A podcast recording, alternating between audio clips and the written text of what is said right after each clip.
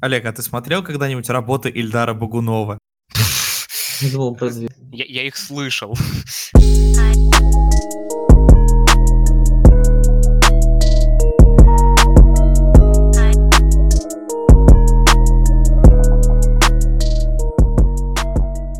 Возвращаемся в сухие подкасты.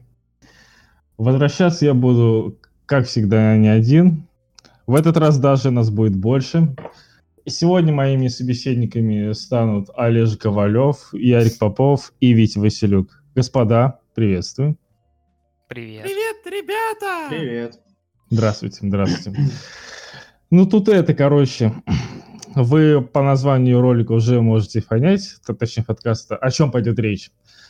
Но я начну с такого немножко отдаленного вопроса. Как вы относитесь к э, городу Лос-Анджелес? Как вам его природа, вид, архитектура? Можно я скажу первый? Давай. Мне иногда кажется, что вот из-за своей увлеченности кино я знаю этот город лучше, наверное, чем Москву. Не А лучше, чем? Петербург. Что-что? Прости. А ты его любишь? Лос-Анджелес? Да. Ну, так как Скажем ты так. можешь любить город, в котором ты, можно сказать, не был. Я предпочел ему Нью-Йорк. Все-таки потому что Нью-Йорк М. немножко ближе к Питеру, а Питер я люблю. Но не худший, наверное, вариант. Не худший. Особ- Мгм. Особенно, ну, при- приятно было играть в GTA 5, а в GTA 5 это все-таки про Лос-Анджелес. Хоть она называется Лос-Анджелесом, это одно и то же. Это с этим очень нравился. Э, Витя, ты что скажешь? Ну, как бы, как по мне, это отличный город, одна сплошная э, вибрация для любого фильма, клипа, что бы то ни было. Вот. Даже те же проходки Невского выглядят на фоне Лос-Анджелеса гораздо лучше, чем на фоне любой. Вот. Так что мне кажется так. Я соглашусь с вами обоими. Э, вот мне кажется, я люблю этот город прям настолько, насколько можно любить, как я уже сказал, город, в котором ты никогда не был. Его взгляды, его ракурсы, его вот эта малоэтажная застройка, вот эта распределенность по холмам. Это настолько все живописно, воодушевляюще и свежо, что прям хочется там оказаться прям надолго. Ты что думаешь, Ярик? Так, да, я немножко пропустил из, э, к сожалению, опуса Олежи о том, что он говорил про Лос-Анджелес, о том, что он Расскажи его лучше, свой. чем Москву. Я, к сожалению, да, нужно было ответить на звонок. А, Я, к сожалению, наверное, не могу выстроить какой-то полноценной э, мысли по поводу того, как я отношусь к этому городу, потому что я знаю этот город только по тому, как нам его показывают масс-медиа. То есть это игры, это кино, это, не знаю, музыка в какой-то степени с описанием каких-то улиц, может быть. То есть я не могу сказать, что я прям знаю этот город, и поэтому мне тяжело сделать. Ну, то есть то, что рисует, э, ту картинку, которую рисует нам кино, там сериалы, массовая культура в целом, э, я прям вот тащусь поэтому, конечно, да, это выглядит шикарно. То есть, ну, даже если мы возьмем там историю противостояния э, East Coast, West Coast, да, всегда западное побережье выглядело более презентабельно, более как-то привлекательно, потому что на западном побережье всегда самые э, новейшие тренды, всегда все в курсе всего, все самое первое появляется там. Ну, соответственно, э, по мне, это, конечно, да, шикарный город, на который э, хотелось бы посмотреть вживую, конечно же. Я тогда, пожалуй, наверное, расшифрую такое немного странное вступление, непонятное. Дело в том, что а, Лос-Анджелес, этот город, это единственное, что вызывало у меня теплые чувства в фильме «Однажды в Голливуде». О, нет. Почему же так, Никита?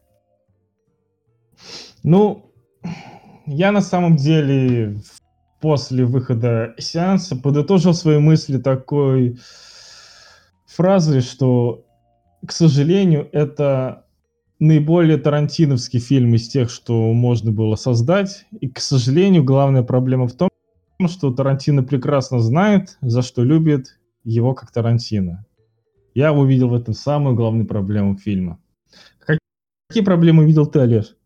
Я не видел в этом фильме никаких особо проблем. То есть э, я небольшой поклонник Тарантино от слова вообще. Убить Билла мне нравится, условно говоря, даже не он не, нравится, вот.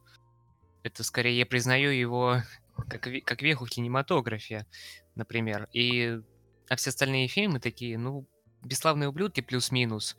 Нет, «Бесславные ублюдки» не плюс-минус. Плюс-минус еще «Омерзительная восьмерка». На мой взгляд, вообще вот последний этап э, фильмог- фильмографии Тарантино, который начинается, ну, с Джанго, он еще плюс-минус. А Мгм. то, что до этого было, мне не очень сильно в- в- заходило. Надо, наверное, пересмотреть «Криминальное чтиво» и посмотреть «Бешеных псов», чтобы точно что-то понять. Но, ладно, к чему я, собственно, веду? «Однажды в Голливуде» пока что, по ощущениям, мой самый любимый у него фильм. Потому что э, он намного более кинематографичен, чем все, что он делал до этого. Потому что до этого он в основном рассказывал истории каким-то очень таким за... не заунывным, а как правильно это сказать? Не заунывным. Вообще не то слово очень, очень таким быстрым темпом, который, ну, собственно, ориентация всегда шла у него на, на сценарий. А я сценарии в кино, ну, не то чтобы не люблю, но никогда не ставлю их на первое место. А этот, э, как его уже много кто отметил из критиков, этот фильм, он в, в гораздо большей степени представляет собой запечатленное время. То есть э, то, чем занимался Тарковский на протяжении всей своей фильмографии, то, что сделал Альфонсо Куарон, как я недавно заметил в своей же рецензии в прошлом году, Рома, тоже запечатленное время. И мне кажется, что вот эти вот два фильма, они друг другу побратимы, потому что что Куарон снимал про времена своей, своего детства, э, детства в пригороде Мехико, э, воспоминания о своей няне любимой, о своей семье и так далее. Что Тарантино снимает, правда, не про свою семью, а про ту эпоху, на которой он вырос. Про ту эпоху, из которой выросло то, что он любил, но при этом он обращает внимание на несколько другие вещи, которые в этой эпохе самые оста- остаются аутсайдерами. То есть то, что ну, не сильно популярно в среде того же, опять про что говорит этот фильм, то есть про голливудский мейнстрим. Вот такой вот интересный, не парадокс, но интересное замечание. Ну, подожди, ты разве не видишь в- очевидного разграничения, что Куарон в Роме показал очевидную историю на очевидном персонаже, Ага. А. Тарантино в этом фильме, он просто запечатлел кусок каких-то событий, которые просто произошли. Все. Ну да, у Курана то же самое. То есть э, с чего Так- начинается Рома? Вот, э, ладно, продолжаем вот, та- вот такой вот разговор Э, про, про другой фильм, ну так и быть. То есть Рома начинается с того, что есть у нас нянечка. Эта Мгм. нянечка по ходу сюжета беременеет, Мгм. э, происходят э, своеобразные события, ну, не буду все-таки говорить, вдаваться, и заканчивается тем, что она остается у той же семьи на том же самом посту. Примерно то же самое происходит и здесь. Ну, то есть у нас есть актер, который выходит в тираж, и в конце это все еще актер, который выходит в тираж, но теперь он уже поснимался где-то там в Италии, на, в, в Б-фильмах и так далее. Разница принципиальная в чем? Ладно, окей. Перед тем, как я продолжу эту мысль, э, что остальные ребята могут сказать? Я отдам первенство Вите. Давай. Витя? А, ну, как мне кажется, что м, вот смотря все предыдущие фильмы, да, здесь а, немного где- где-то ближе фильма происходит какое-то такое провисание небольшое, потому что на какой-то момент ты начинаешь не понимать, где, нах- э, где мы а, в реале, где рассказывается история, что происходит вообще в другом конце а, событий, где просто воспоминания. Вот, то есть э, немножко вот это появляется, а, но потом как бы все в целом ты понимаешь, что это все были а, такие небольшие кусочки, которые нас ну, нам собирали едино, чтобы выплеснуть все это вот в последних э, моментах и показать, к чему все это привело. Вот. И как бы подытожить, чем все это закончится по итогу. Вот. А а так, в целом, как бы, да, а, фильм снят отлично. Возможно, да, возможно, в некоторых сценах ты не понимаешь для чего, не понимаешь как и не, не понимаешь почему. Но вот после этого фильма я вышел с довольно воодушевленным, так сказать. Вот. Как бы, учитывая, что вот я до этого в кинотеатре смотрел только а, «Омерзительную восьмерку», а, в общем-то, что то, что довольно медленно развиваются, но при этом это было интересно наблюдать. Угу. Так, интересное мнение. Ярик, нам нужно твое для полноты. Ну, э, я соглашусь во многом, наверное, с Олегом. Э, единственное, в чем я, наверное, с ним немножко буду разниться, в том, что для меня все-таки это не самый любимый фильм Квентина Тарантино. Безусловно, это один из самых кинематографичных, если мы так можно выразиться вообще. То есть это самое именно кино из кино, которое у него было, которое, да, не делает упор на э, все еще на каких-то э, сценарных ходах, на сценарий в целом. То есть он больше стро... построен на э, том, как это снято, о чем это снято и, э, ну, то есть ту эпоху, о которой, собственно, идет сама, само повествование.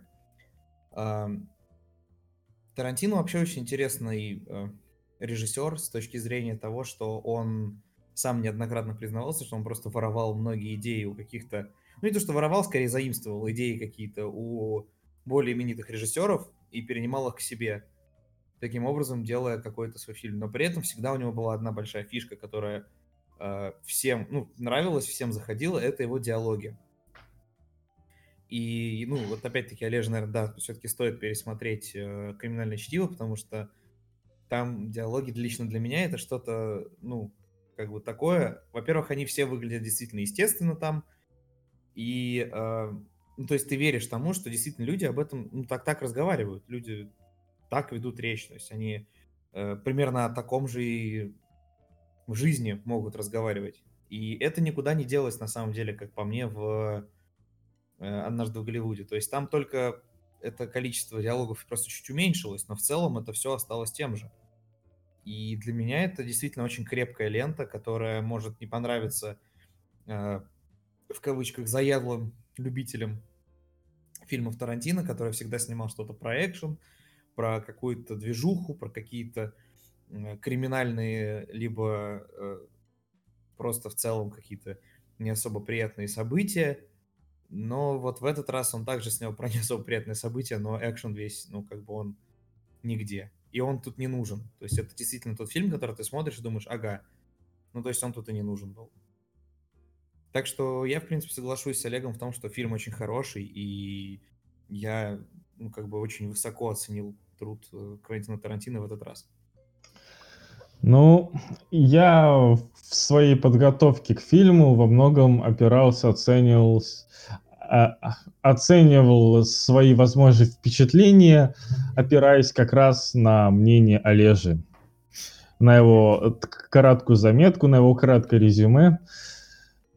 И после фильма я заглянул в нее снова, чтобы сравнить свои чувства, сравнить свои ощущения. Я понял, что, по сути-то, Олеж сказал э, то же самое, что ощущаю я, вот только для него это сыграло совершенно противоположную роль. Я поясню сначала на своем суммарном мнении по фильму. Э, я во многом основывался на том, что Тарантино фанат классического кино, он любит ту эпоху, любит ту эпоху Голливуда. Да, он это показывает постоянно, непрерывно. Но только проблема в том, что я словно стою за спиной Тарантино, который смотрит фильмы по телеку, и это вся моя роль. То есть, да, я вижу, что Тарантино любит кинематограф искренней любовью, но мне, как стороннему наблюдателю, попросту насрать на это. Он просто мне раз за разом показывает очередной очередной фильм, и на этом строится такое плюшевое наполнение всей картины. И я... А. Да, и я просто не понимал, куда мне смотреть и зачем мне следить. И как бы, учитывая, что у нас, да, сценария-то нет как такового, то я просто не знал, на, на чем фокусировать свое внимание, свой интерес. И я привык, что мне пытаются рассказать э, либо какую-то историю, либо вести меня по событиям фильма на основе какого-то интереса. И я как э, щенок пытался цепляться за каждую сцену, чтобы она меня куда-то увела и провела через весь фильм. Но этого не оказалось. Почему, Олеж? Ну, отвыкать тебе надо, что я еще могу сказать. Отвыкать от чего? От того, что ты как щенок. Зачем ты ходишь, чего ты ждешь? Нет, я хочу, чтобы фильм что- меня чем-то зацепил. То есть я не на картину пришел смотреть, я смотрю что-то на экране, я привык, что я смотрю на картину, я смотрю на события, меня поглощает интерес, и все, и дальше я неподсознательно веду себя. Но там есть события.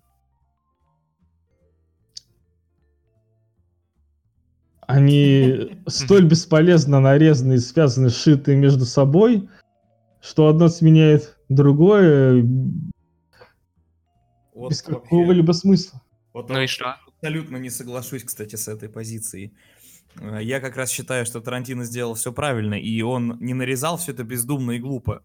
Он вел параллельно три разные истории, трех разных персонажей, которые... э, Мы в к этому, мы к этому еще вернемся, я тебе Ну, обещаю. Окей, я просто к тому, что, ну, я с тобой в этом не согласен, и как бы я не знаю, чего ты также ожидаешь постоянно, типа, ну, э, если тебе, если тебя не захватило то, что делал Квентин, то есть в этом фильме, то есть э, если тебя не захватило повествование, то есть мне даже при отсутствии полноценного какого-то экшена и выстроенного линейного сюжета, э, мне было интересно наблюдать за жизнью в, этом, в этот период жи- Америки. То есть мне было интересно на это смотреть. Мне было интересно, как они ходят, как они одеваются, с какой скрупулезностью были воссозданы там, а, автомобили, э, э, одежда, магазины, вывески, все вот это. То есть особенно автомобили. Я сидел, вот, э, у меня жена, наверное, не даст соврать, я сидел и смотрел, типа, о, вот это вот там, типа, Ford Mustang проехал, о, а это Dodge Charger, там, о, а это вот это, это вот это.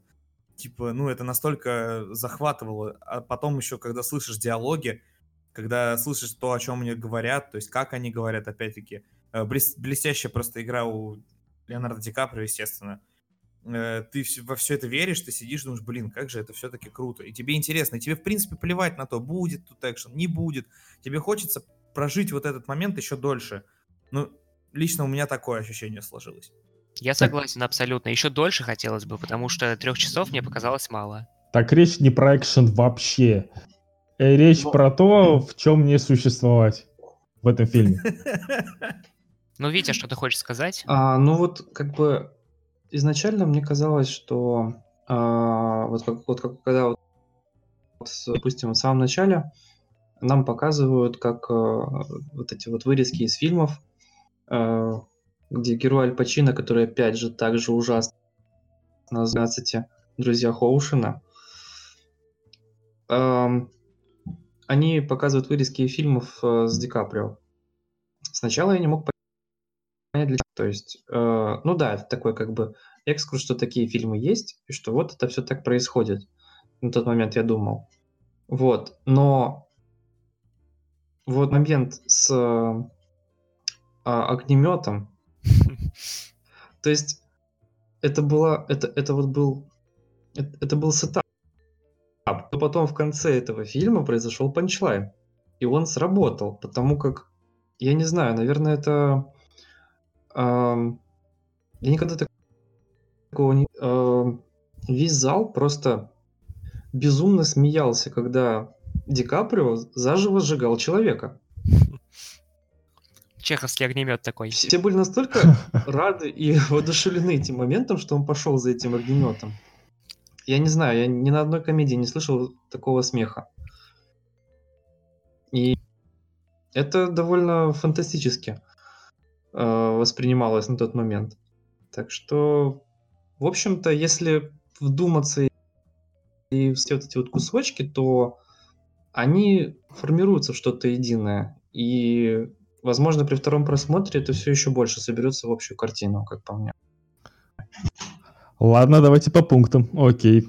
Давай. Я сказал уже, что проблема этого фильма, на мой взгляд, в том, что Тарантино слишком сильно понял, за что его любят. То есть э, как правильно сказал Ярик, естественные, жи, естественные диалоги, которые не отесаны, не обработаны, никак не оточены, лишние слова оттуда не выкинуты, переспросы оттуда не выкинуты. Это то, что мы любим в фильмах Тарантино. Естественные диалоги, как бы говорили мы друг с другом, как бы мы, как бы мы переспрашивали друг с другом, тупили и так далее. Окей, это хорошо. Это все было. Но вот как это было?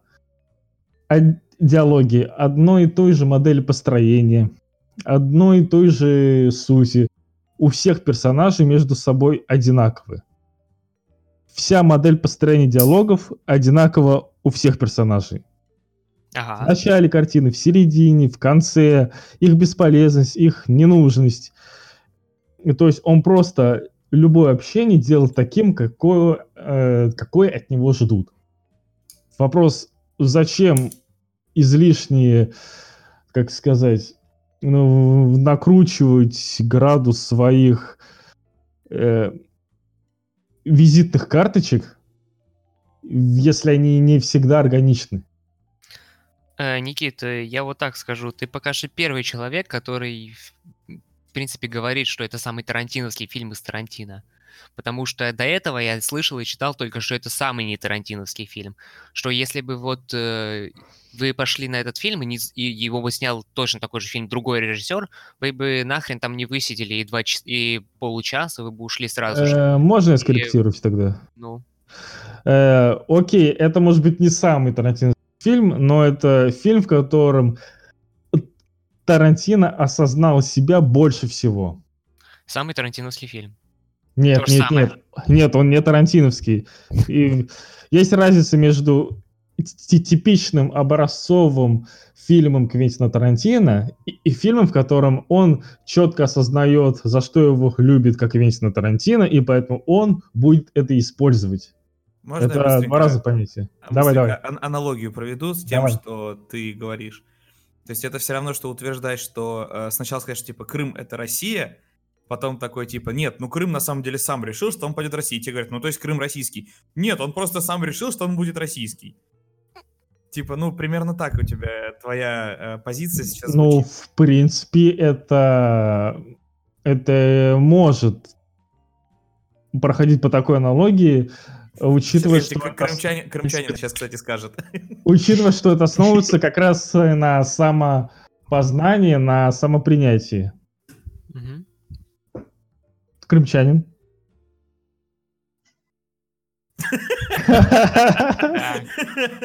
Понятно, понятно, ну, ладно. Я бы вообще хотел сказать, типа, я не понимаю, вот, типа, это Тарантино, а это не Тарантино, блядь. Ну, типа, это Тарантино, он снял другой фильм. Ну, это все еще Тарантино. Это как, знаешь, вот Ларс фон Триер, например, как я знаю, снимал я знал, я разные... Знал, я знал, я знал, что ты придешь к этому имени, я, сука, знал. Ну, я, я не смотрел ничего Лайнса фон Триера, кроме одного фильма, но тем не менее, я знаю, что он менял свой визуальный стиль э, на протяжении да. карьеры несколько раз. Сначала Догма 95 основал, где все снимал вот, э, вот эти самые трясущиеся камеры и так далее. Потом были какие-то низкоконтрастные, это самое, рассекая волны и так далее. Э, потом с, с Антихриста началась вот это, вот то, что сейчас происходит. И типа, я вот не понимаю, вот кто из них настоящий Ларс фон Триер? Или, может быть, они все Ларс фон Триер? Нет, тут скорее просто к тому, лишь, что многие, э, ну, как я считаю, просто многие зрители, э, а я все-таки разделяю, наверное, зрителей на массовых зрителей и на более искушенных, э, массовый зритель привыкает к определенной стилистике, которую показывает э, режиссер в своих картинах. То есть, ну, возьми любую картину Уэса Андерсона, ты как бы даже не зная, что я снял Уэс Андерсон, будешь говорить, ага, это Уэс Андерсон. Да. Типа, ну, прям по-любому. Ну да. Потому что он так выстраивает свой кинема, ну, свою э, фильмографию, да, он так выстраивает свой э, съемочный процесс. Э, у Тарантино также были свои вот эти конкретные фишки, когда ты смотрел его картину, ты мог не знать, кто ее снял, но ты думаешь, а, типа, попахивает Тарантино. Типа, даже если кто-то использовал похожие фишки, это было из разряда, ага, типа, кто-то делает как Тарантино. То есть это вот так выглядит. И когда человек снимает что-то непохожее, то, к чему основные, ну, основная масса людей привыкла просто. Ну, вот как Никита, собственно, он тут сейчас э, говорит, что он а, привык к чему ждал. я не привык? К чему я не привык? Причем тут не привык? Ты наоборот говоришь, что ты привык к тому, что тебя, типа, по сути, к чему-то э, твое внимание приковывают, и ты это смотришь. Ты так только недавно сказал. Ну, логично, да. Вот, э, соответственно, сейчас я тебе объясняю, что вот э, это была как раз тема у Тарантино, что он показывал тебе какого-то персонажа, ты за ним следил. В этом фильме не так. И когда ты это видишь, ты как бы у тебя случается когнитивный диссонанс. Думаешь, блин, типа, что за херня? Так, так же не должно быть. Так Тарантино не снимал. Типа, что за фигня? Верните мне деньги. Ну, я, я утрирую, конечно. Э, И, ну, то есть просто и массовый зритель, он точно так же это решает. То есть, ну, лично я думаю, что это так работает сейчас в кино. То есть, будь ты хоть миллиард раз там Ларсом фон Триром, который снимает разные фильмы э, каждый раз, типа, с разной стилистикой, типа, ты все равно э, вот эта вот смена стилей, типа, как, как бы э, не так сильно влияет. Триера в первую очередь знает за то, что он снимает провокационное кино, в первую очередь. Мгм. То есть и то, что он делает какую-нибудь лютую провокацию, какую-нибудь жесть, которую не все воспринимают, поэтому его узнают. То есть у каждого все равно режиссера есть определенная черта, которая ему присуща. То есть Майкл Бэй это взрывы и там э, флаг американский Ну- везде, где только можно, к примеру. Ну, то есть, опять-таки, если просто сводить это все к утрированию. И просто массовый зритель отвыкает, ну, привыкает к этим деталям, и когда чего-то из этого нет, или оно из, видоизменяется, он просто от, от непривычки начинает это отторгать, потому что каждый человек, по сути, своей гребаный консерватор. Мгм. Вот Можно я бы я не вставлю стал... еще? Давай, давай, давай. Ну вот, в общем, э, собственно, чем мне не понравилась вот эта вот твоя риторика, исключительная риторика, потому что ты говоришь, что у Тарантино есть проблема, а мне кажется, что все-таки проблема у тебя. Я постоянно об этом пизжу, постоянно пишу об этом. э, У Никиты проблемы, у Никиты Да. проблемы. Вот именно, у тебя проблема, что ты не можешь принять, что человек может как-то выходить из своей зоны комфорта, будучи творцом, и снимать, или наоборот, входить, наоборот, в свою зону комфорта, когда до этого он работал несколько в другом плане, и снять что-то более для себя. Ты почему-то не можешь это принять и гов- говоришь, что типа вот это вот, вот это вот проблема фильма, когда на самом деле это проблема того, что ты чего-то ожидаешь, и ты этого не получаешь. Я понимаю, что вот э, это такой вот фильм, однажды в Голливуде, у него есть св- своя особая такая фигня на этот счет, потому что это все-таки фильм про эпоху, которую наш зритель немножко не застал. Я об этом тоже писал, поэтому, может быть, вы читали, и я повторяюсь, но слушайте, да, это вообще херня, не причина. Это Да. полная херня. почему? Почему не херня? Мы не застали э, в чуть меньше, чем 2000 лет. И что, мы теперь э, имеем обоснование не испытывать эмоции ко всем фильмам, которые описывают эти события? Это ну, не причина. да, мы, мы не будем, мы не будем это самое чувствовать Тут, э, какую-то... я, я, я, я скорее, Давай. я думаю, что, извини, я думаю, что Оле- Олежа имел в виду то, что мы не так посвящены в конкретные события, которые происходят, происходят в эту эпоху в Америке, потому что мы не жили там, и об этом у нас каждый день по телевизору не говорят. То есть у нас могут говорить, вот если бы э, Тарантино снимал фильм в России, логично, что он бы снимал там про какую-нибудь российскую э, реалию, там, грубо говоря, ну, предположим, решил снять про царскую Россию, там, Николай II, революция, все дела, и типа, и нам это близко, и мы будем это знать, потому что мы все это проходим на уроках истории. Э. В Америке также там люди это все проходят либо на уроках истории, либо у них это просто в масс-медиа уже везде. Мы к этому не так привыкли. Тут скорее в этом была, мне кажется, риторика Олежи. Ну, если я не прав, поправь меня, пожалуйста. Ну, не Да. только в этом. а, а Вообще основной посыл был в том, что этот фильм, он не про какое-то действие, не про какую-то Да. эпоху, типа, про то, что вот э, возьмем, например, средневековье, и будет там вот э, какая- какая-то средневековая фигня происходить, типа битвы при, чу- чу- не знаю, в какой-нибудь столетней войне, неважно, не будем конкретику Битва при. Чимине. Да, например. Вот э, э, э, вопрос-то в том, что однажды в Голливуде он про детали. Вот про мельчайшие детали, которые, в принципе, может узнать только человек, который очень хорошо погружен в то, про что там говорится. Про вестерны, про Голливуд и все про это. Это детали. С А этим я соглашусь. Вот и все. Нужно, ну, нужно знать хоть немножко поверхностно предмет, чтобы, чтобы детали понимать. И это работает, на мой взгляд, как тонкий юмор. Типа вот вы никогда не, не замечали, что вот когда ты шутишь тонкую шутку, приятнее всего смеяться не над тем, что она смешная или не смешная, а над тем, что ты понял, и ты такой, а, ебать, я же умненький, лол. Но получается тогда, что это очень инсайдерский фильм. Да, это Ну, очень инсайдерский фильм. Но при этом еще как бы многие шли, ам, вот я так в зале, допустим, мог наблюдать. ам, ну, то есть, мне кажется, что большая часть может даже и не знать про то, кто такой, допустим, Чарльз Мэнсон. и они не понимают, кого им показали и кто пришел в дом к Тейт. То есть моментов, то есть вроде бы ты что-то понимаешь, некоторые моменты ты знать про, ты, ты, допустим, не знаешь. Или, допустим, ты знаешь какую-то основную часть, но вот что это такое, тебе вообще... И вот в этом ты немного теряешься. Вот. Как бы тут еще нужно было действительно быть немного более готовым к этому фильму, чтобы понимать, что происходит в некоторых моментах. Ну, Справедливость фильма они бы это и никак не узнали, потому что этот человек появляется ровно один раз и пропадает, все. Но, это но, при этом, но при этом о нем говорят весь фильм, и он как... как э, это вот как, как нам бы... Э, то есть это, это работает так, что вот, допустим, возьмем криминальное чтиво. А, а, ну я понял, к чему ты идешь, я понял, окей. Нам показали находится в золотом чемодане, но при этом нам потом не говорят, что это содержимое золотого чемодана.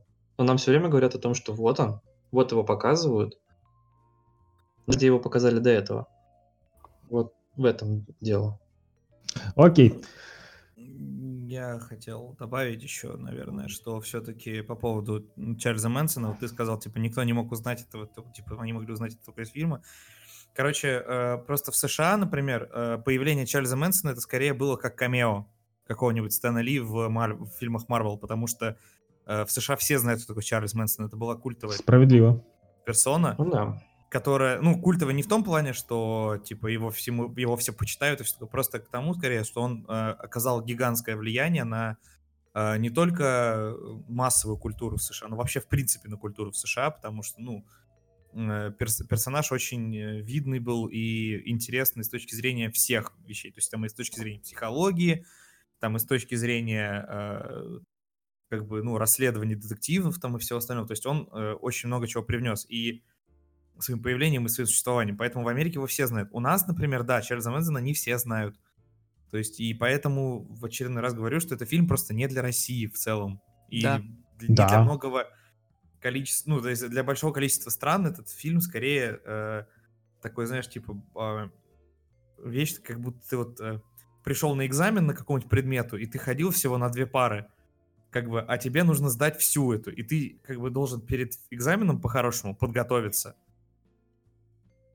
Ну, типа, я понимаю. Я понимаю, что этот фильм, по сути, это как для, грубо говоря, э, как для наших бабушек и дедушек, если просто показывали какой-то фильм про эпоху 50-х, без какого-либо сюжета основного, просто показывали бы, как это было. Грубо говоря, если бы сняли что-то типа «Селяк», но без сюжета, без сценария, да, наблюдать там под коньячок, вспоминать э, какими-то эмоциями пропускаться, да. Так это работает. Не для нас, да. Ну, я бы сконкретизировал, что, э, ну, я считаю, я имею как бы плюс-минус какие-то основания выделять свои основные претензии на основании непонимания этого фильма. Во многом э, проблема была в, э, в какой-то мере. То есть, как я уже сказал, слишком много одинаково структурных диалогов Квентина Тарантино, которые не всем подходят. Ну, не всем персонажам фильма подходят э, такие диалоги. Не а во всех что, ситуациях они что уместны. в твоем понимании э, стандартная схема диалога Тарантино? Это вот то, что ты описал. Э, корявенький, неотесанный, естественный. То есть ты хочешь сказать, что мы, все, что, что мы все, все сейчас ведем один большой тарантиновский диалог? Я хочу сказать, что не все люди общаются именно вот в таком стиле.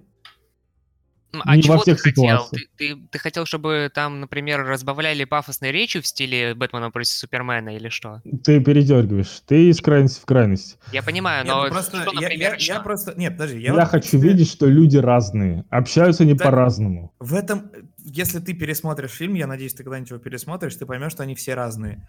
Uh, персонаж Ди Каприо говорит одни вещи. Uh, персонаж...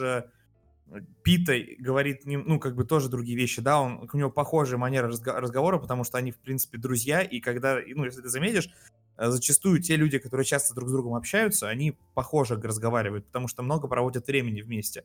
И, как говорится, с кем поведешься, от того и наберешься. Э, соответственно, все остальные же персонажи ведут свои собственные речи, у них нет каких-то диалогов там ни о чем. То есть, если... Есть. Есть, есть Я- нет, я имею в виду, что они все ни о чем. Я имел в виду, что... Просто неправильно выразился, наверное. Я имел в виду, что они все все равно разные. То есть ты все равно видишь, что у каждого персонажа свое видение какой-то ситуации, у каждого персонажа свой э, взгляд, своя манера речи. То есть это просто, ну, конечно, еще много испортил дубляж, наверное, в, этом, в этой ситуации. Потому что дубляж — это дубляж.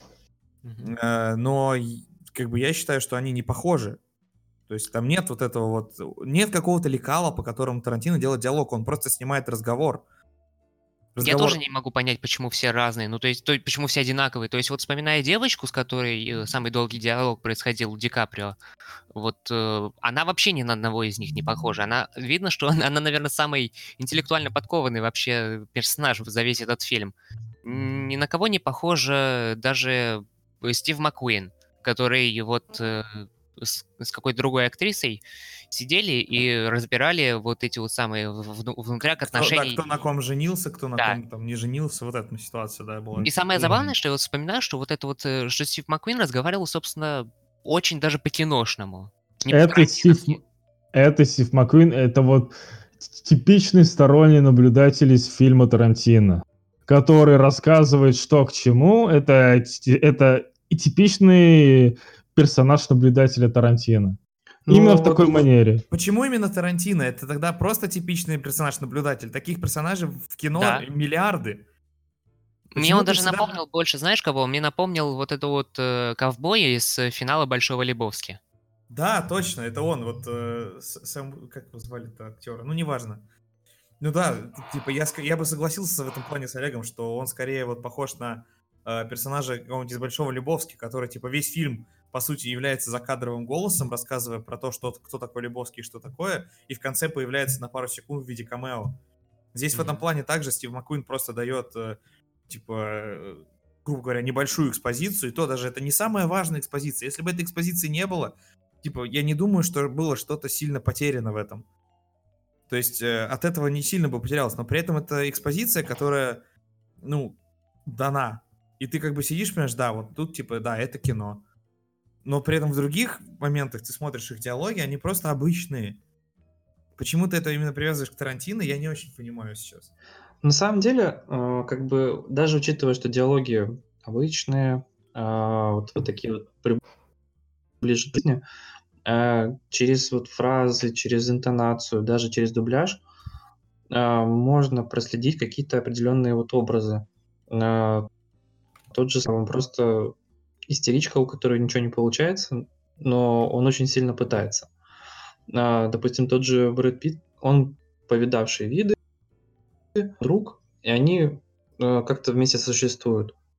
А, Допустим, тот же Аль Пачино, а, какой-то восторженный дед, который, который просто всеми фильмами, какими бы ужасными они ни были, Он восторгается ими, да.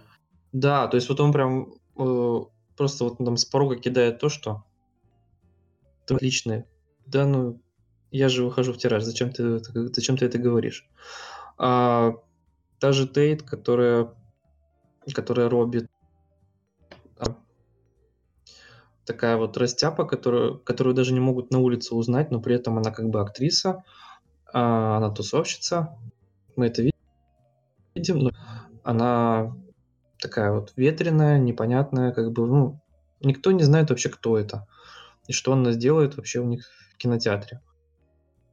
Или что. И вот э, у каждого персонажа есть какая-то своя такая вот э, общая суть, которая, в принципе, прослеживается через его, через его э, реплики. Вот. Ну, То есть вот у каждого персонажа есть свои эмоции и свои мысли, в общем, вот. Да, даже Есть. тот же самый справедливо. Тиоли просто был вторым а, ковбоем, а, который, кото- который снимался с э, э, Ди Каприо. Роли, да, Вест. Да, то есть как бы, да, он тоже немножко сторонний, потому как он пытается э, узнать у Ди Каприо какие-то вот моменты, которые у него были. Да и в принципе, э, я сейчас начинаю замечать, что вот персонаж Олифанта, персонаж Аль Пачино, а, еще там ряд персонажей, они просто, просто чтобы спросить у Ди Каприо, чтобы он об этом вспомнил, или, допустим, спросить у Брэда Питта, чтобы он тоже об этом как-то вспомнил, и прокрутилась какая-то новая история, бывает каким-то воспоминанием или событием, которое будет потом. Вот, то есть, принципе, да. Как бы тут еще можно проследить не только э, какие-то определенные э, характеры, но и разноплановость персонажей тоже. Ну, то Вот, есть да. скорее не, не, не Даже, том даже вот те же самые ам, служители этого культа, э, семьи, ну ты прям ты, ты видишь по всем по всех им фразам, ш- что они действительно в культе, что они помешаны на этом всем, и у них нет никаких мыслей, кроме этих. Ну, Но на может быть. нав- Наверное, еще э, стоит сказать, что риторика о том, что у него все вот эти вот э, диалоги одинаковые, это не совсем правильно. Тут скорее правильнее было бы сказать, что эти все диалоги, они как бы служат одной цели общей. Но сами по себе диалоги разные, персонажи, которые говорят, естественно, разные. Я, б с- я бы тут уточнил, дополнил, сделал поправку, что они э, не столько служат, служат одной цели, сколько они стремятся всегда во всех ситуациях показать свою не, свою нестерильность, так сказать, свою естественность. Даже где, казалось бы, это не так уж прям и важно. Но опять-таки, это же прием не только, который использует Тарантино. Это, А вам не кажется, что мы затянули немножко этот топик ну, по поводу диалогов? это тоже, да. И я и подвожу Тарантино их затягивает. Ну да. Я к тому, что я же не специально все вот эти вот моменты откуда высасываю. Я просто в какой-то момент фильма, это может быть десятая минута, это может быть час, это может быть два часа. Я понимаю, что я уже на это залипаю и просто специально обращаю на это внимание. Не специально, подсознательно просто. Чувство меры, вот чувство меры, как, как я сказал, Тарантино слишком сильно понял, за что его любит. Тот же самый фуд-фетиш. Во всех сценах, где-то уместно, неуместно, всегда идет акцент на этом. Просто во всех. Везде. Надо, не надо, неважно. Дополняет, не дополняет. Дух времени, не дух времени. Особенность персонажа или нет, вообще плевать. Умеренность.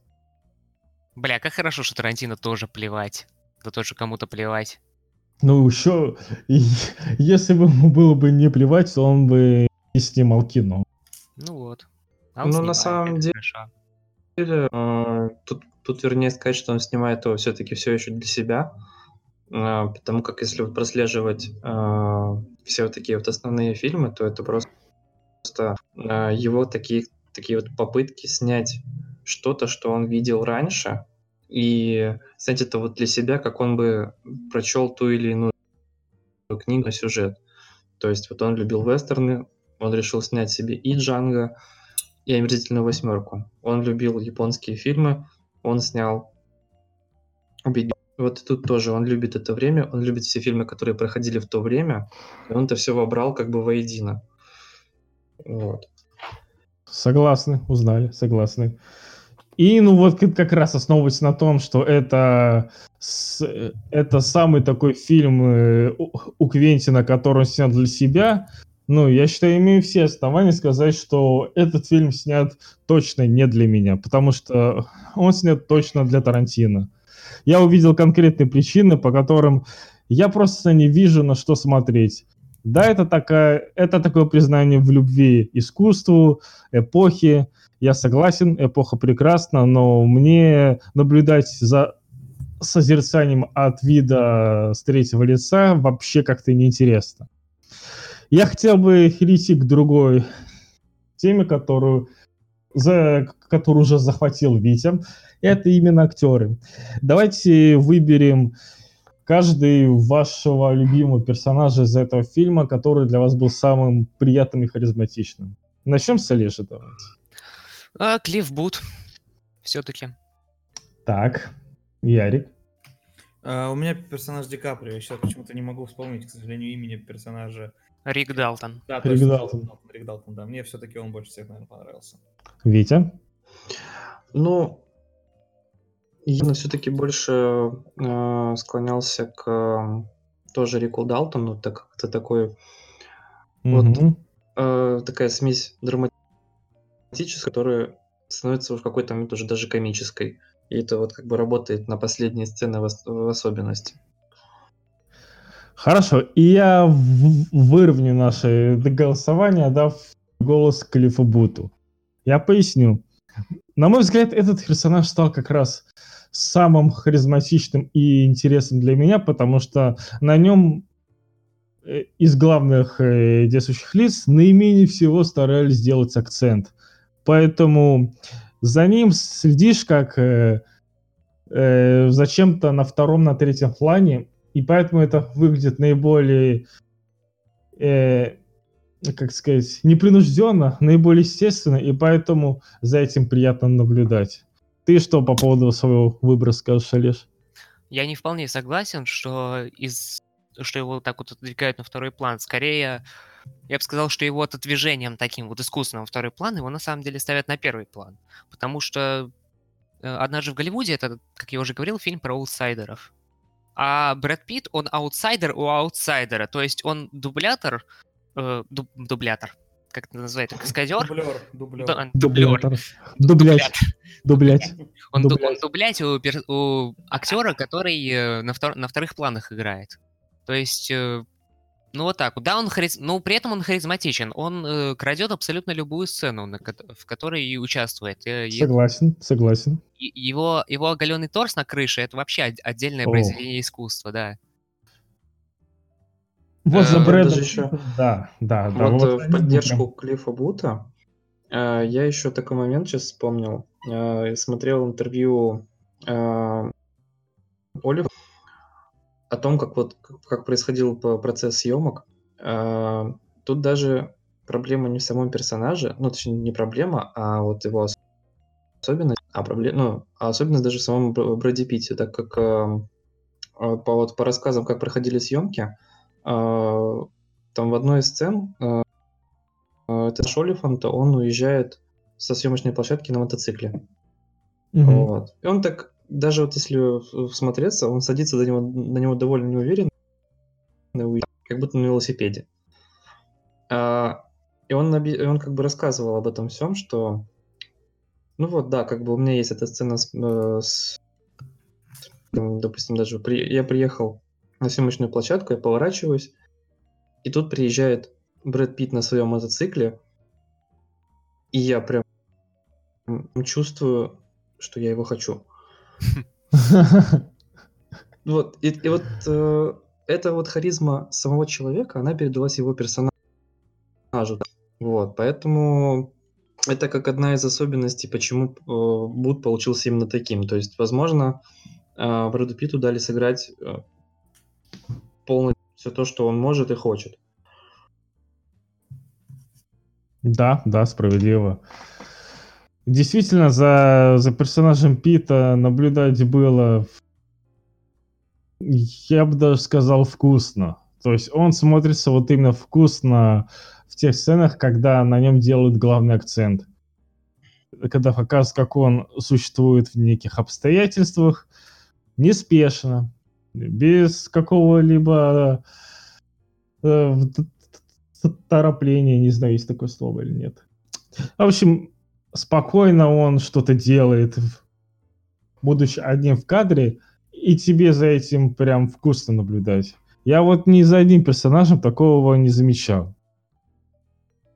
Мне было вкусно наблюдать, на самом деле, за Шерон Тейт, но вот очень жаль, очень до сих пор жаль, что нельзя залезать в голову другим людям и смотреть, как они смотрят на вещи. То есть Сейчас Я- залезешь, сейчас залезешь. я, Э, я- Я, я сидел дам тебе такую Я возможность. совершил огромную ошибку, когда в, на, на своем вот э, в кинотеатре пошел смотреть фильм. Да, вот, вот, вот это вздыхаешь опять сотый раз, но надо рассказать, надо рассказать. Пошел смотреть этот фильм в дубляже с, э, с людьми, которые вот тут же живут в спальном районе. Это было очень уныло. То есть, все-таки, да, лю- люди посмеялись над сценой с огнетушителем, с огнетушителем, с огнеметом. Смеялись над сценой с огнеметом, но это было все.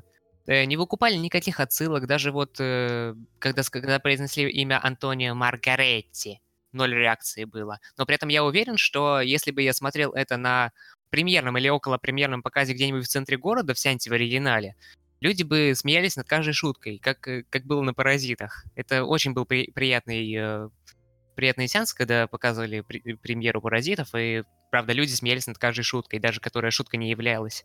Даже когда персонаж сказал, типа, я знаю все дороги ниже 38-й параллели. Я не знаю, почему они над этим посмеялись. Наверное, потому что есть фильм корейский «38-я параллель», и все такие, ахаха, вот это круто.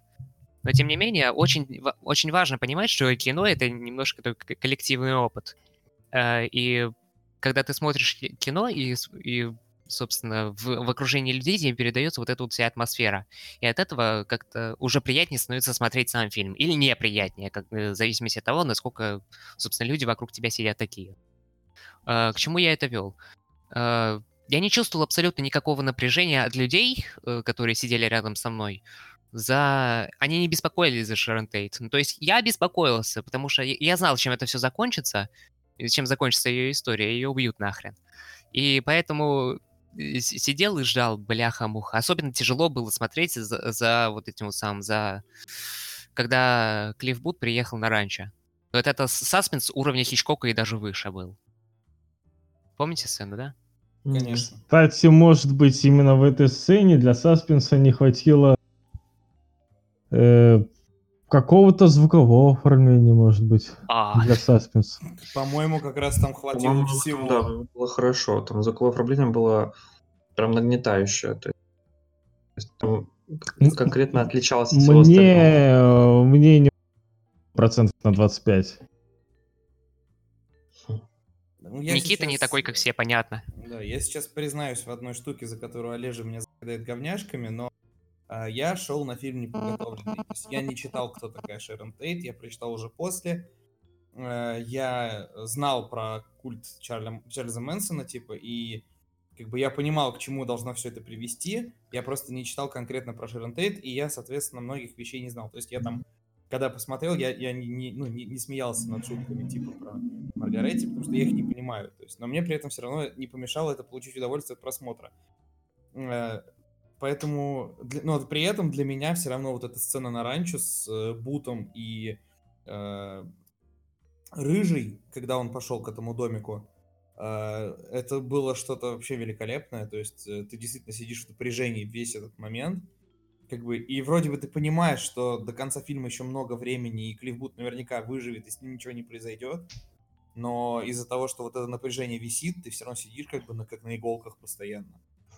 А еще мы ушли от темы.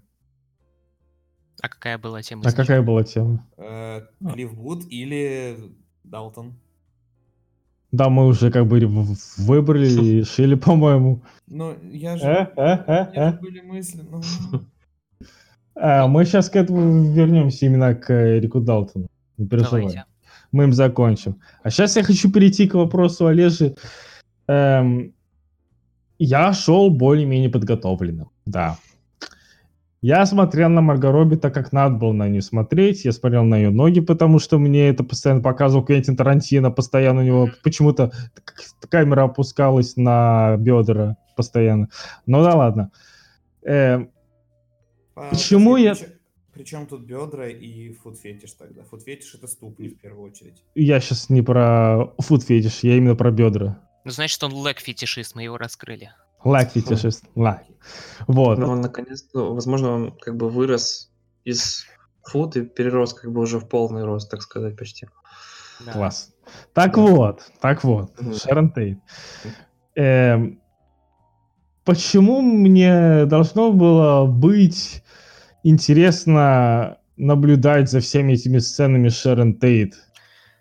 Зачем? На самом деле, э, вот я вот их смотрел, да, то есть я, да, я примерно понимал, что такая ситуация произошла, что вот, да, её там а, зарезали на вечеринке и все в таком духе. То есть я всё- примерно все это знал, а, знал про семью, вот, и все сцены с ней, это было вот как в старых таких вот а, прям очень старых классических, там, классических американских фильмах, типа там 30-х годов, это вот такой персонаж из немого кино, который просто очень нелепо ходит, на все смотрит, а за ним, допустим, падает рояль, но он прошел мимо него, или вот что-то в таком духе. И вот нам максимально потому что ам, вот она вот такая вот неловкая, непонятная. Смотрите, я этот персонаж, за мной скоро упадет рояль. И этот рояль падает уже к концу фильма. Естественно, он падает мимо. И нам всю, всю картину пытается это показать, что вот, это вот оно. Ну, как я это увидел. Да, так и есть.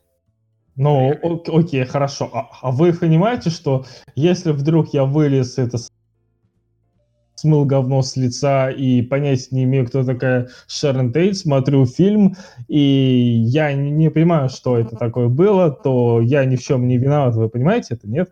Нет, ты виноват в том, что ты же зашоренный мудак и ничего не знаешь. На самом деле, вот Я- э, я буду, я буду радикален в этом, и я, блядь, э, про- продолжу давить свою радикальную линию. Можно, пожалуйста? Вот все-таки, когда речь заходит об авторском кино, я вот проведу такую... Это не авторское кино, Это это, авторское популярно. кино. Нет. Это авторское кино, это а- арт-мейнстрим. Это арт-мейнстрим.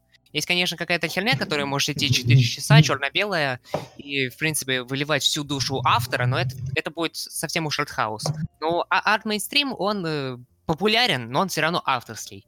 И так вот, когда, например, э, ты общаешься с человеком э, в живом диалоге, вот как сейчас мы с вами сидим, вы же не, не, не предъявляете друг другу претензии, что вот типа вот сейчас вот Витя у нас немножко сидит, пропадает, вообще медленно он говорит, Витя, ты скучный. Не- Мы, мы, мы так ему не скажем, согласитесь, например?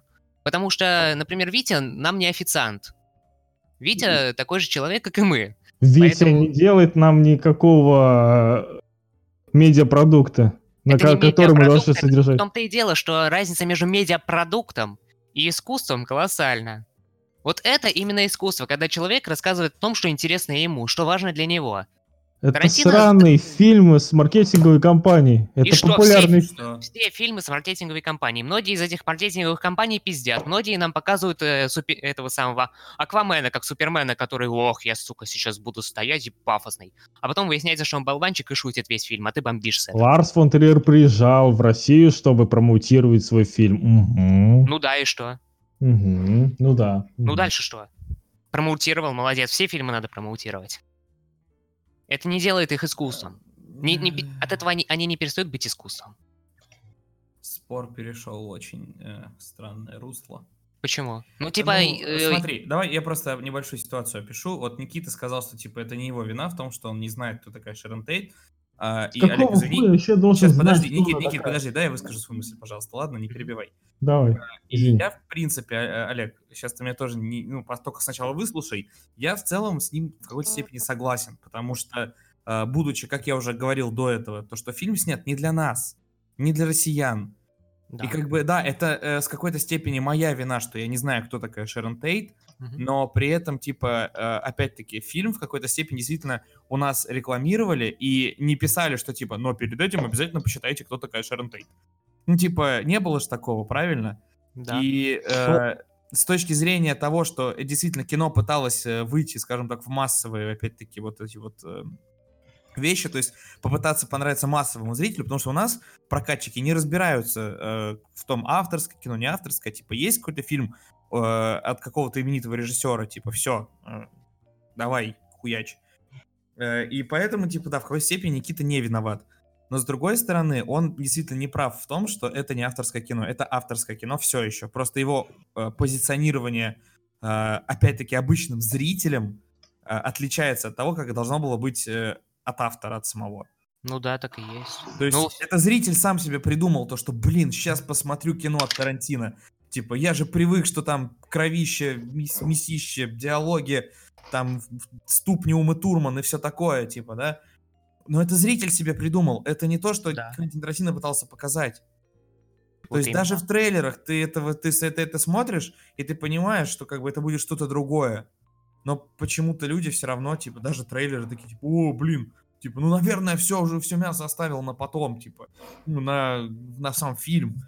Да нет, просто он снял другой фильм, который ему нравится и который понравился как минимум еще трем людям отсюда. Да. Поэтому я и говорю, что ваши ожидания — это ваши проблемы. И все. Спасибо Аршавину за это. Я не понял шутку, но смешно, наверное. Ну, типа, это Аршавин, по-моему, раньше говорил, что, типа, ваши ожидания — это ваши проблемы. А, да? Да. Наверное, Но, мужик. но, но вы, вы в курсе, что это ровно такое же обоснование, как обоснование «я не обязан читать комиксы и не обязан это понимать как отсылку». То же самое, я не обязан знать, кто это такая и что с ним произошло. Так На поэтому я тебе и деле- сказал, что ты как бы прав. Я, я и говорю, что в этой А я Леже говорю, я Леже говорю, что Ну, это я такое, я это думаю, аналогичная ситуация, Окей, как я с сейчас- я- я кинокомиксами, один в один. я Да, только максимально- кинокомиксы не это самое, это не Что? авторские. Короче, я Какая просто- разница? Большая, огромнейшая. От, с- здесь от авторства, от жанра ничего не зависит. Все зависит. Тарантино снимает А. то, что нравится ему. То есть кому-то можно, а кому-то нельзя, да?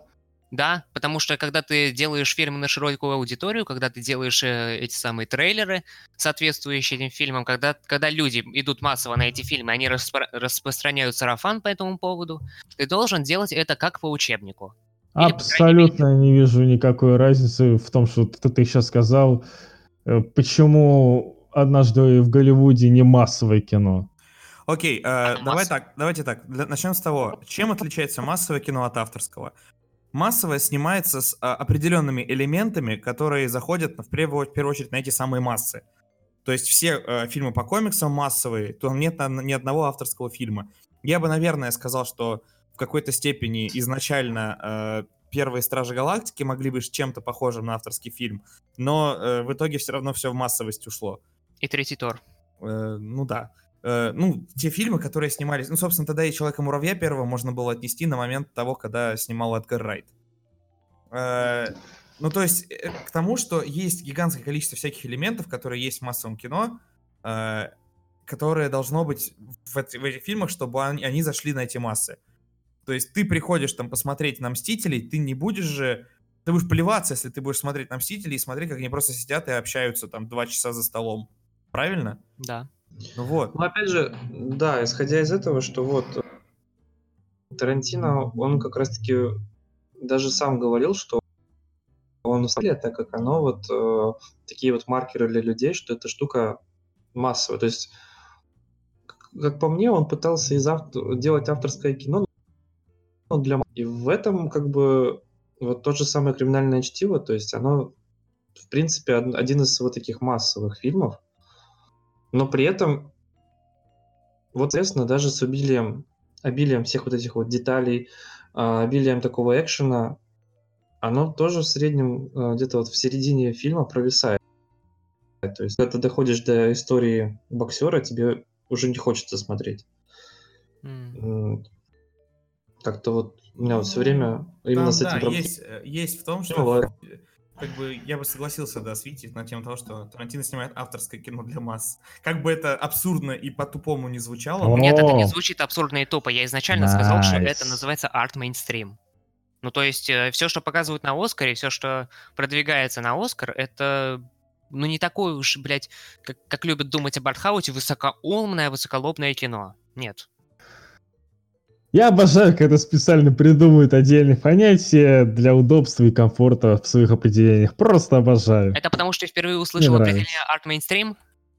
Это потому, что оно вообще существует, вот поэтому. Да, Никита, потому что некоторое кино может быть не, не, пол, не, не этим самым, не, хар- не хардовым мам- мамблкором. Э, на три часа в, чер- в Ты черно-белом сейчас свете. опять на крайностях работаешь. Ну да, вот, э, а, а Никит, как ну, иначе? а с, с другой стороны, ты сейчас ставишь позицию э, какую-то, да, и очень жестко ее придерживаешься. И вместо того, чтобы нормально выслушать позицию Олега, который тоже Я понял оппозицию уже 10 минут назад. Я очень понял. радикально говорит о ней, ты как бы просто тоже начинаешь точно так же вот это вот, знаешь, ты, ты, Но- не, ты не просто выслушиваешь мнение и потом даешь свою реакцию, ты немножко над ним издеваешься. Вот. Но это немножко не работает издевательство, потому что сами посудите. Я сказал, что может быть авторское кино вполне себе массовым. Никита говорит, ты что ударяешься в крайность на через один же вот этот же самый аргумент. Ну нет, это, это не, невалидно, я считаю. Я буду так и говорить, потому что ты утверждаешь, что да, что можно одним, нельзя другим. Что работает для одних, не работает для других. Ну попробуй, Прекрасно. ну пусть попро- попробует Тарантино выпустить э, фильм по Марвел. И вот чисто в своем стиле. Посмотрим, как много он соберет. Скорее всего, миллиард. Ну, да, и, да, и вот там, если он видит какого-то персонажа, о котором ничего не расскажет, но при этом все скажут, ох ты, это надо знать, это надо знать. Я буду жестко за это, за этим следить и очень жестко отстаивать эту позицию, потому что это надо знать. Это арт мейнстрим. Ну, господи. А, Никит, просто дело в том, что, опять-таки, в «Однажды в Голливуде» Шерон Тейт не главный персонаж. Это очень... Она одна из трех главных персонажей. Это очень второстепенный персонаж. Главные персонажи там Далтон и... Э, как бы этот, и Клифф Бут. Э, Шерон Зачем Тейт, вы мне Шерон второстепенные Тейт... персонажи показываете регулярно, постоянно? Шерон Тейт даже не сам персонаж, там, э, скорее вся тусовка Шерон Тейт это один большой персонаж, который Но... нужен. И да. конкретно Шерон Тейт нужна там просто для того, чтобы связать все эти действия воедино. Но ну эту и плюс тусовку... потому что, видимо, Тарантино хотел, чтобы случилось все иначе, а не так, как вот случилось. Но на пик внимания этой тусовки ставит именно Шерон Тейт. Ну, явно не просто не так. Я, я говорю, опять-таки, я посмотрел фильм, не зная, кто такая Шерон Тейт, и все равно получил неимоверное удовольствие от просмотра, потому что вот, я не фокусировался на этом. Вот, вот тогда ты мне расскажи, Э, что тебе было интересно в этом персонаже? Это... Же в этом персонаже, ну, во-первых, как раз то, что она таинственна. Для меня это было даже в какой-то степени интересно. Конечно, Согласен. есть некоторое расстройство от того, что ты в итоге не узнаешь, кто это. Но все напряжение, связанное с этим персонажем, все э, переживание у меня все равно сохранялось. То есть даже когда подъехала машина с Тексом и двумя остальными, тремя остальными персонажами, э, участниками семьи, я боялся, что, во-первых, сейчас я сначала боялся, что они типа начнут кокать именно Далтона, потому что до этого Бут, собственно, к ним заезжал на ранчо. Ну, да, согласен. Потом, когда я понял, что они хотят поехать именно в дом к Тейт, типа пойти, я стал переживать из-за нее, потому что у нее был берем... ну, она была беременна, у нее ребенок, там, типа, все дела. Это стрёмно. И ты сидишь как бы и все равно как на иголках. И когда все это проходит, ты как бы чувствуешь облегчение. И мне это понравилось, даже несмотря на то, что я не знал, кто это. И как наоборот, тот момент, когда мы пришли домой с женой э, легли и почитали о том, кто это и что произошло, нам наоборот стало гораздо интереснее. Мы многое поняли, и мы такие, ох, блин, оказывается, это даже круче, чем я думал. То есть вот как это на меня сработало. Ну, Может быть, интересно. Ну, Может здесь быть, я, я просто по-другому э, как бы смотрю кино, не так, как э, Олег, не так, как ты, потому что у вас, э, ну, во-первых, я так понял, что у вас у обоих очень разный подход к кино в принципе, и э, я не могу сказать, что я там прям вот э, там дико артхаусный любитель, как Олег, да, например. Я не могу смотреть многие фильмы такие, мне трудно. Но при этом я не могу постоянно смотреть массовые блокбастеры, потому что для меня это тоже трудно. И я вот где-то посередине, и я могу сказать, что для меня вот как среднестатистического average Joe, назовем это так, мне понравилось. То есть вот я не знаю, как с этим жить дальше, вот как вы вот решаете сами. Ну, собственно, наш весь конфликт с Никитой сейчас сводится к тому, что он почему-то пытается диктовать фи- фильмам, э, как им надо быть. Хотя Нет. не должно быть так. Я, наоборот, с другого конца, я поясняю, почему этот фильм не смог дать мне каких-то чувств. Ну хорошо, тебе не дал. Очень жаль. Да. Здесь Всё. три человека, которым все понравилось в целом. Ну, Никите не понравилось. Что, что а мы опять это самое, скатились к, к унылому, все субъективно. Нет, просто давайте, э, можем так, по четырехбальной шкале, тогда этот фильм получает три четырех, потому что трем понравилось, Никите не понравилось. Вот. Вас с вами были сухие подкасты. До новых встреч. Как работает эта математика? Ну, на самом деле, математика даже примерно угадывает э, на поиск, так как там сейчас 7,7. А учитывая, что э, 3 из 4 это где-то 75%, то примерно дали мнение большинства. Нет, зачем? Я скажу, если ты заговорил о шкале кинопоиск, я просто скажу напрямую, я поставил фильму пятерку, по-моему, из 10. 5 из 10. Э, Исходя из, из самого банального основания, которое я оцениваю фильмы на основании всех моих органов чувств, там осязание, зрение и так далее, слух.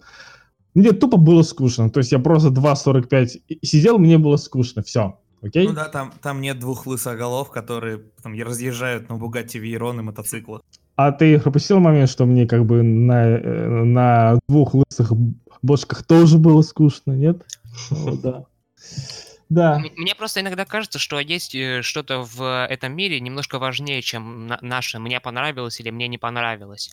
И, собственно, для этого Эмоции и чувства. авторская- Ну нет, и наши, наши эмоции и чувства это все-таки очень такая неважная вещь, потому что когда, с- когда творится искусство, можно все-таки попробовать немножко подойти с более объективной стороны, хотя бы попытаться. Ну, Тогда даже не фильм то, что должен субъективно, просто вызывать- нужно, пони- нужно понимать, что искусство есть искусство. То есть, но я, например, э, не люблю книги э, э, этого. Я даже забыл его имя, блин. Ну, Архипелаг ГУЛАГ, который писал... Вот, э, Солженицын. Солженицын. Я не люблю книги Солженицына, но я не могу отрицать того, что он оказал гигантское влияние на литературу нашей страны.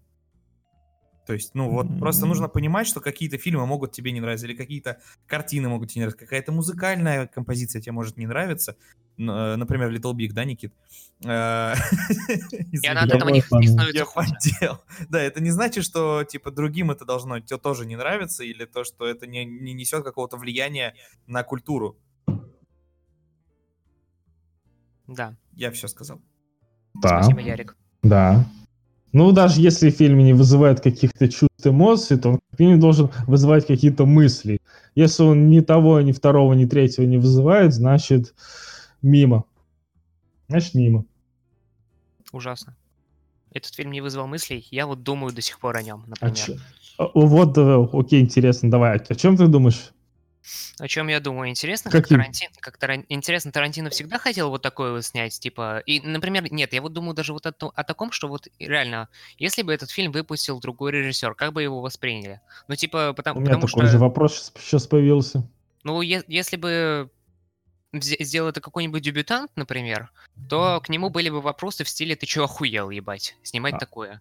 Никто бы на это не пошел. А если бы сделал бы какой-нибудь массовый режиссер, то же самое, один в один, под копирку, но вместо имени э, Тарантино какое-нибудь другое имя. Какой массовый, например?